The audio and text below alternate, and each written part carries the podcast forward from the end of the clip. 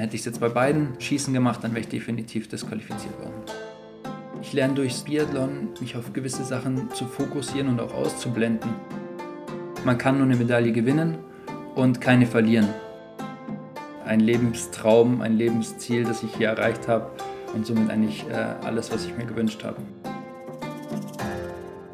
Ni hao zusammen. Die Paralympics in Peking sind in vollem Gange und halten bisher genau das, was wir uns von sportlichen Wettkämpfen so versprochen haben und versprechen. Spannung, Drama, Überraschungen, Freude, Tränen, ja, einfach Emotionen, so wie das sein soll. Dorian Aust, den ihr gerade gehört habt, und ich, Philipp Wegmann, sind für euch aus Deutschland so nah wie möglich in Peking mit dabei und sprechen für euch mit Athletinnen und Athleten und auch mit dem Team hinter dem Team, damit ihr so viel wie möglich von den Paralympischen Winterspielen 2022 mitbekommt. Abonniert also gerne den Podcast, damit ihr auch nichts mehr verpasst. Die deutsche Mannschaft sammelt schon fleißig Medaillen.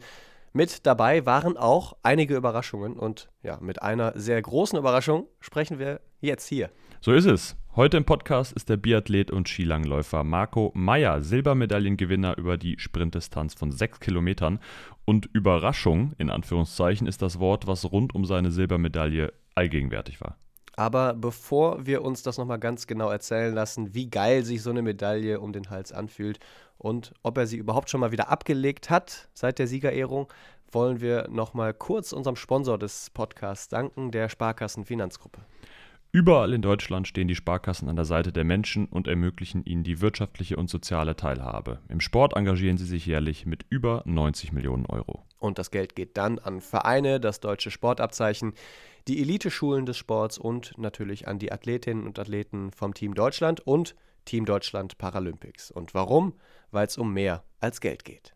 So, jetzt wird es aber Zeit, mal wirklich über Silber zu sprechen. Hallo, Marco Meyer. Hi, Servus.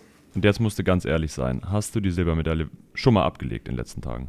Ist mir schon schwer gefallen, sie dann, als ich ins Bett gegangen bin, wieder vom Hals wegzunehmen, muss ich sagen. Warum? Hättest du auch anlassen können.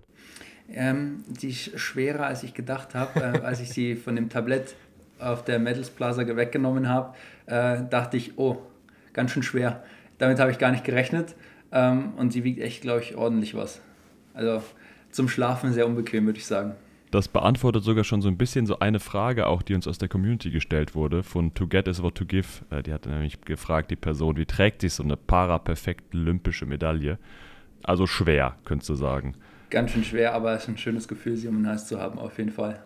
Bist du jemals besser eingeschlafen als an dem Abend? Entweder nach dem Rennen oder nachdem du deine Medaille bekommen hast? Das äh, kannst du jetzt aussuchen. Ich bin dann relativ schlecht sogar eingeschlafen, ähm, weil ich noch so aufgeregt war und das äh, Erlebnis noch verarbeiten musste, weil man es am Ende immer noch nicht so wirklich glauben kann, was da eigentlich gerade passiert ist oder was auch die letzten Tage passiert ist. Und somit muss man das Ganze noch verarbeiten und das, wenn man die Minuten dann vorm Einschlafen in Ruhe im Bett liegt, hat man dafür dann auch endlich mal Zeit. So die ersten Momente in allen möglichen Interviews, äh, die uns über den Weg gelaufen sind, da, da konntest du es auf jeden Fall noch nicht fassen. Äh, hast gestrahlt von einem Ohr bis zum anderen. Jetzt ist ein bisschen Zeit rum, äh, wenn wir sprechen. Ist es denn mittlerweile realer geworden? Auf jeden Fall. Ähm, man hat jetzt endlich was in der Hand. Ähm, man man kann es so wirklich glauben, dass, dass einem das gelungen ist. Ähm, wie gesagt, ein Riesentraum ist in Erfüllung gegangen mit dieser Medaille. Dass es mir sogar noch im ersten Rennen bei meinen ersten Paralympics gelingt, hat, glaube ich, keiner mit gerechnet. Und deswegen hat es das Ganze perfekt gemacht. Versuch mal zu beschreiben, was, was so nach dem, nach dem Rennen alles passiert ist. Ähm, nach dem Rennen relativ war ja noch dieser Einspruch, der äh, von seitens der Jury kam. Da durfte ich ja eigentlich meine Medaille zweimal feiern, weil er mal ganz kurz nicht sicher war, ob ich den Platz behalten darf oder die, die Platzierung. Und dann ging, ging mein Handy los. Also ich habe so viele Nachrichten bekommen von, ob es Instagram, WhatsApp, von allen Social Media Kanälen, äh, dass ich immer noch dran bin, äh, zu antworten weil es einfach so viel ist. Hätte ich niemals mit gerechnet und ich freue mich natürlich über jede Nachricht sehr. Versuche sie auch persönlich zu beantworten, ähm, weil ich habe immer ein schönes Gefühl, wenn man an jemanden gedacht hat, gerade in so einem Moment.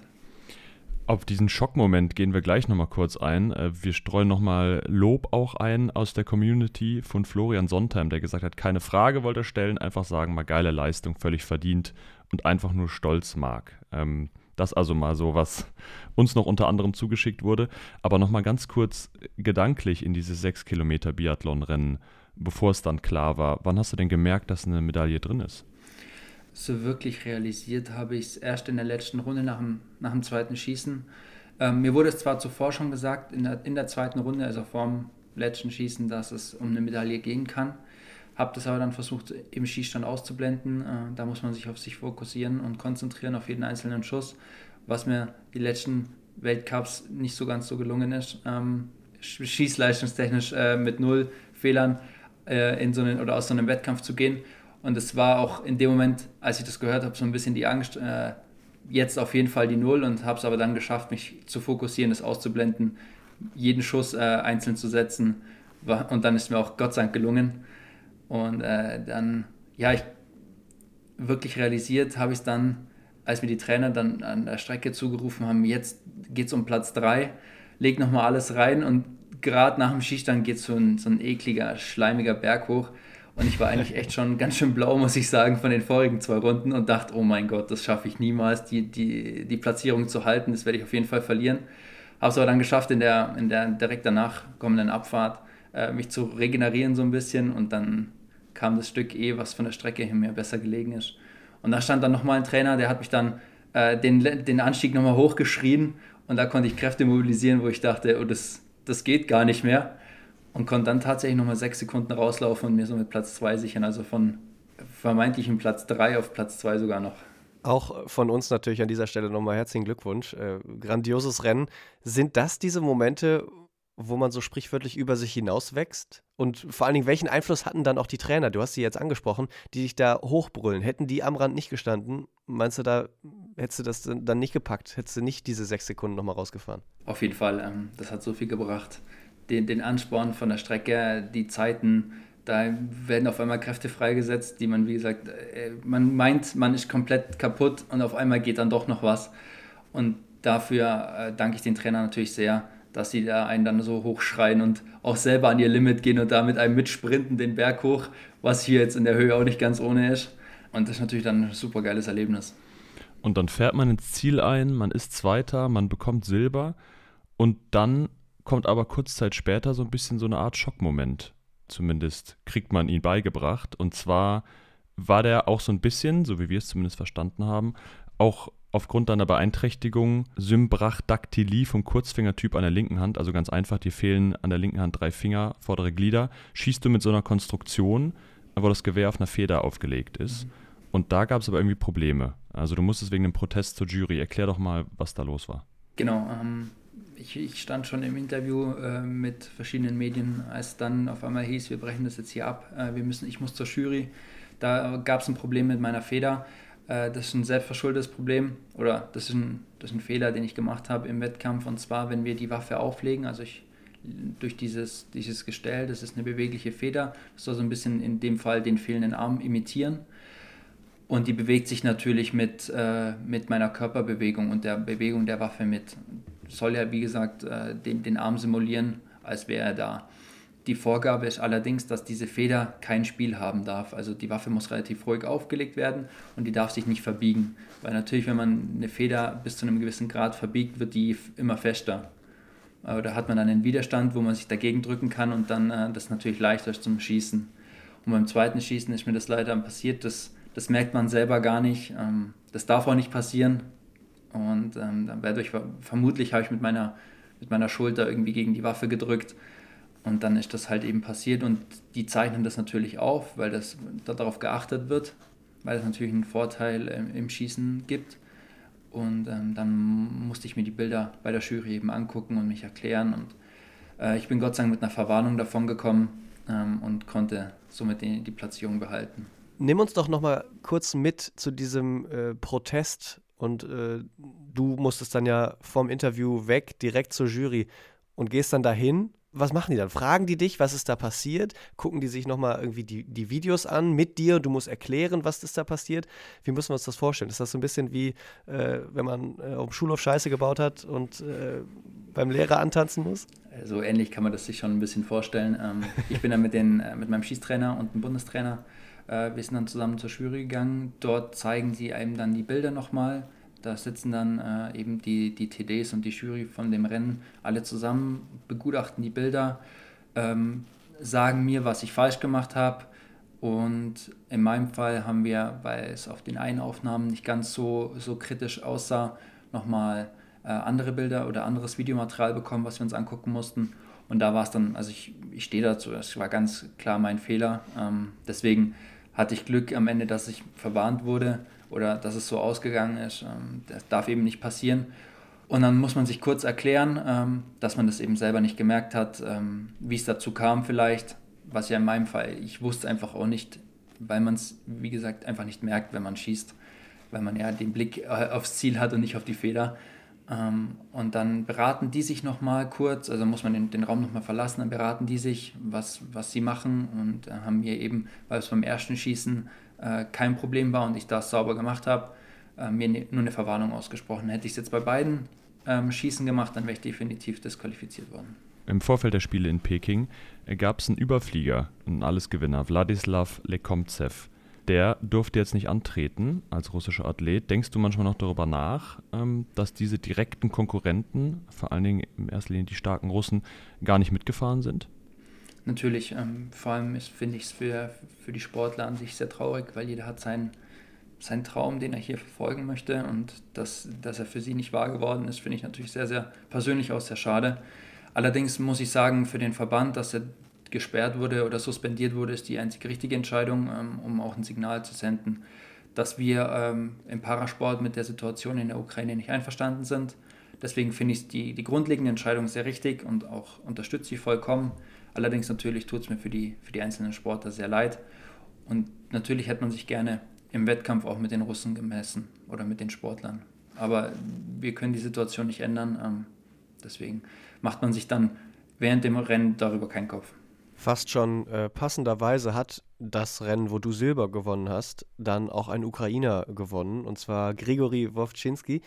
Wie hast du ihm gratuliert? Ich meine, das ist ja jetzt auch alles andere als eine, eine leichte Aufgabe, jemandem zu Gold zu gratulieren, was ja wirklich so der Lebenstraum ist und du weißt aber andererseits, seine Familie ist gerade möglicherweise auf der Flucht oder sitzt im Luftschutzbunker in der Ukraine. Das ist ja äh, ein, ein wahnsinniger äh, Zwiespalt an Emotionen. Auf jeden Fall. Ähm, ich habe ihm gratuliert, als, als wäre es ganz normal, ähm, dass er Gold gewonnen hat und habe die Situation im ersten Moment ausgeblendet, äh, weil er rein sportlich das gewonnen hat. Und äh, da freut man sich natürlich für jeden, also ich freue mich für jeden Sportler, der es geschafft hat, Gold zu gewinnen.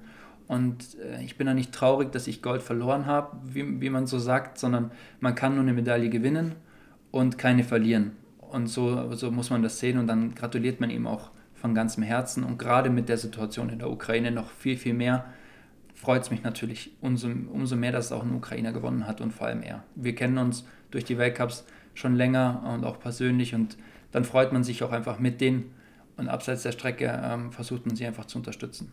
Die Ukraine hat ja auch gerade am ersten Wettkampftag äh, ordentlich abgeräumt, was Goldmedaillen angeht. Wie ist, das, wie ist das so im Dorf aufgenommen worden, im paralympischen Dorf? Mhm. Ähm, war das anders als sonst? Ich meine, du warst jetzt sonst noch nicht bei Paralympics dabei, aber war da eine andere Stimmung irgendwie vom Gefühl her? Nein, gar nicht. Ähm, so wie ich das mitbekommen habe, haben sich alle sehr, sehr für die Ukraine gefreut. Ich glaube auch gerade mit dem Hintergrund, dass sie hier auch noch so geschlossen und so, so stark auftreten, äh, tut es den, den Menschen in ihrer Heimat, glaube ich, auch ganz gut, wenn sie das mitbekommen, dass, dass man sie nicht vergisst oder dass sie auch hier Leistung bringen. Und deswegen haben sich auch hier alle gefreut für sie, wirklich. Ich, ich hätte keine Stimme mitbekommen, die sich nicht für sie gefreut hätte. Wir haben es schon angesprochen, das sind ja deine ersten Paralympics und es war dein erstes Rennen, aber es kommen ja auch noch zwei. Also wenden wir uns mal so ein bisschen mit dem Blick in die Zukunft. Und zwar steht bei dir vor allen Dingen der Sprint noch an. Du bist äh, ja sehr äh, fokussiert so auf diese kurzen Distanzen, Sprint 1,5 Kilometer im Langlauf. Was müssen wir da noch erwarten, zumal du da ja in diesem Jahr schon einen Weltcupsieg gewonnen hast? Hm, schwer zu sagen, was man erwarten kann. Die Konkurrenz schläft natürlich nie. Ähm, man gibt natürlich sein Bestes, äh, gibt Vollgas und schaut natürlich am Ende auf, was es, für was, welche Platzierung es gereicht hat.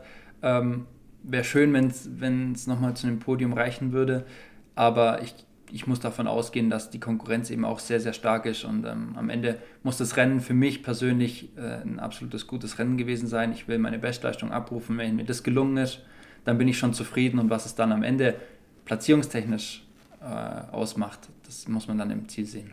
Das war jetzt so eine ziemlich diplomatische Sportlerantwort. Jetzt wollen wir aber mal den Marco Meyer hören, der hier eine Kampfansage macht. Auf jeden Fall würde ich gerne wieder auf dem Podium stehen. Wäre sehr schön. Jawohl.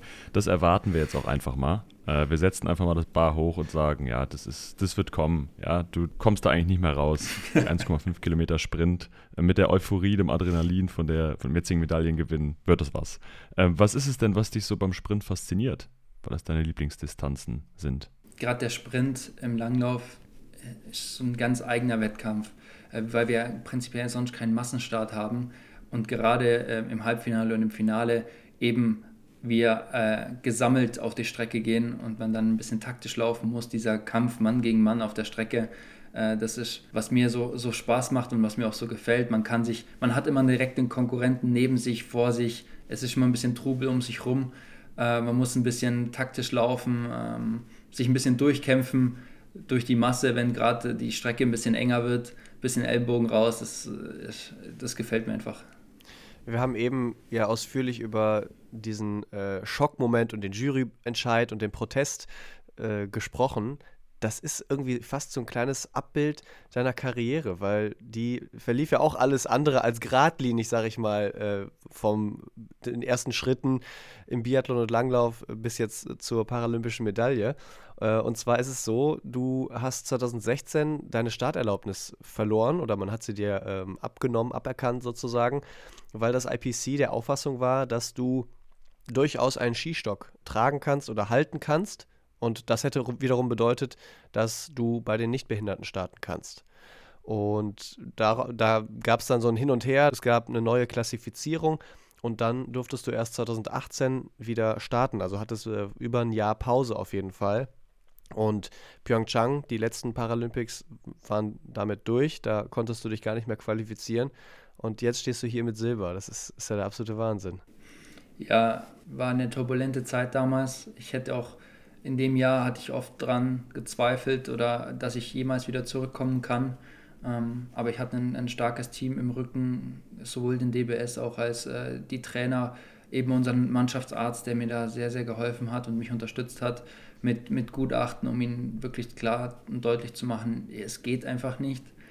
Was mir uns dann Gott sei Dank auch gelungen ist. Und dann war die Freude natürlich umso größer, dass ich wieder starten kann. Äh, klar, die, die Nominierung für die Spiele damals war, war dann schon vorbei, aber auf dem lag auch gar nicht mein Fokus. Ich wollte einfach wieder an den Start gehen und äh, Sport machen dürfen, leistungsmäßig machen dürfen und ähm, mich jetzt dann auf diese Spiele hier fokussieren und konzentrieren. Und umso größer war auch der Ansporn, äh, Vollgas hier geben zu können. Was aber ja nochmal ab der zurückgewonnenen Starterlaubnis vier Jahre gedauert hat. Und äh, da passt auch nochmal eine Frage aus der Community zu von J.E. Fender. Und die Person fragt, wie schafft man es eigentlich vier Jahre auf etwas zu warten, das nur vielleicht kommt?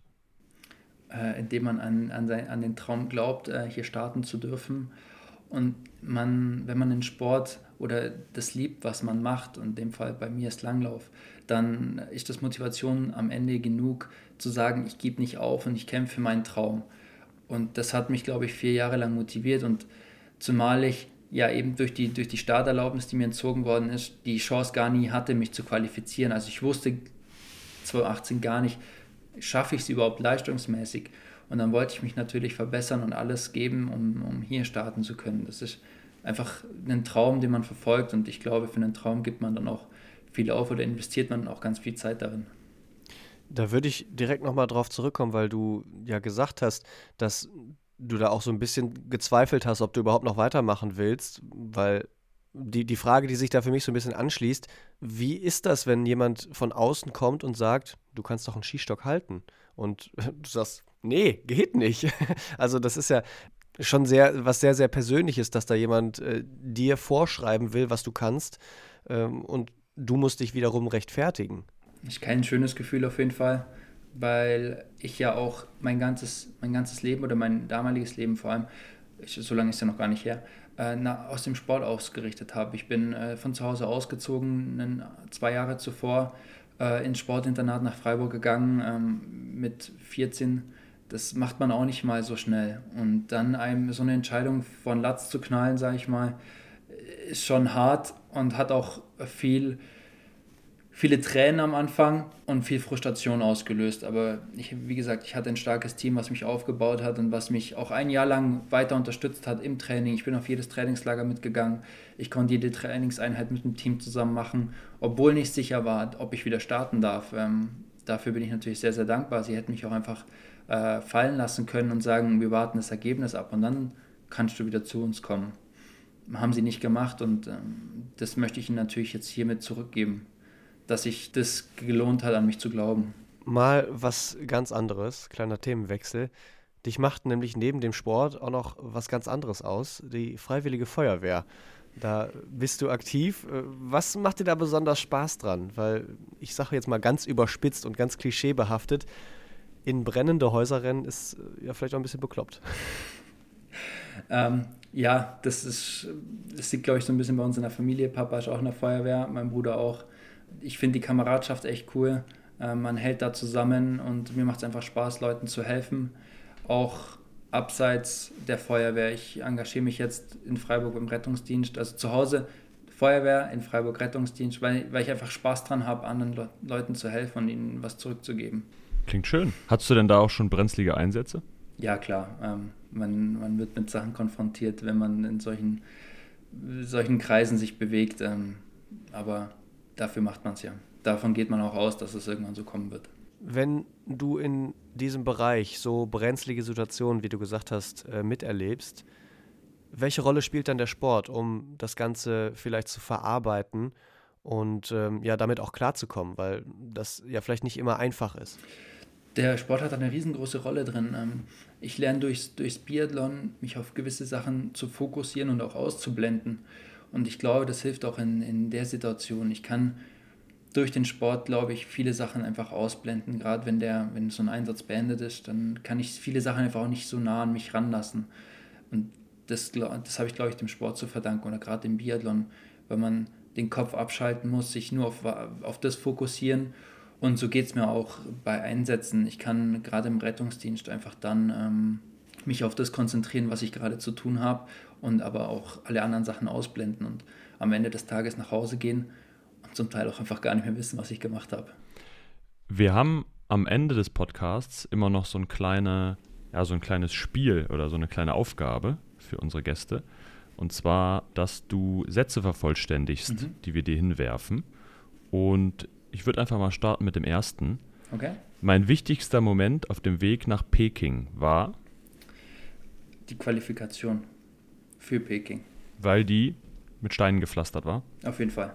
Es war kein leichter Weg hierher und der war hart umkämpft und deswegen war ich glaube ich, glaub ich die Qualifikation für hier so der, der wichtigste Teil. Kommen wir zum zweiten Satz. 2022 ist in China das Jahr des Tigers. Wenn ich ein Tier für mein Geburtsjahr auswählen könnte, wäre das? Ich glaube auch der Tiger. Das hat Christoph Glötzner auch gesagt. Warum? Was, was hast du für eine Verbindung? Äh, ich finde, ein Tiger ist ein sehr majestätisches Tier, ähm, sehr elegantes Tier, aber auch kann auch sehr gefährlich sein. Und ähm, ich finde, das macht einen auch auf dem, im, im Wettkampf ein bisschen aus. Man kann ähm, in dem Fall majestätisch eine schöne Technik laufen, man kann äh, alles geben, aber am Ende kann man auch ganz schön gefährlich sein für die Konkurrenz. Du bist leider in einem Jahr geboren, wo du eher ungefährlich bist. Mhm. Äh, und zwar im Jahr des Hasen. Mhm. Äh, die stehen eher so für Freundlichkeit, Zurückhaltung, sind vorsichtig, selbstsicher, clever auch und mögen keine Konflikte, aber jetzt nicht vielleicht das bissige, tigerhaftige. Äh, passt das trotzdem zu dir?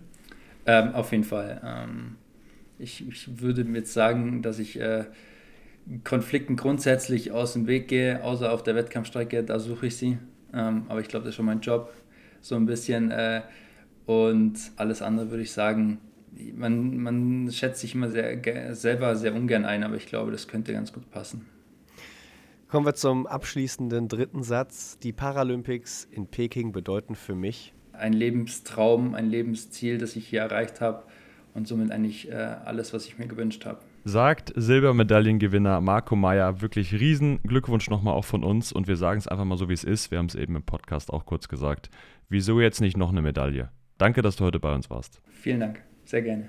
Wenn ihr keine weitere Folge mehr vom Team Deutschland Paralympics Podcast verpassen wollt, dann abonniert uns einfach auf euren Lieblingsplattformen und sagt's weiter. dass es hier einen schnieken Podcast äh, zu den Paralympics gibt. Und wenn ihr das Team Deutschland Paralympics noch anderweitig unterstützen wollt, dann folgt einfach auf allen möglichen Kanälen, die es da so gibt, auf Social Media. Dann verpasst ihr auch nichts mehr, wenn es um die Spiele in Peking geht. Wir sind Philipp und Dorian und melden uns dann schon ganz bald mit der nächsten Folge von diesem Podcast Mein Weg in Peking. Von daher, bis dann und wir hören uns. Woman Ting.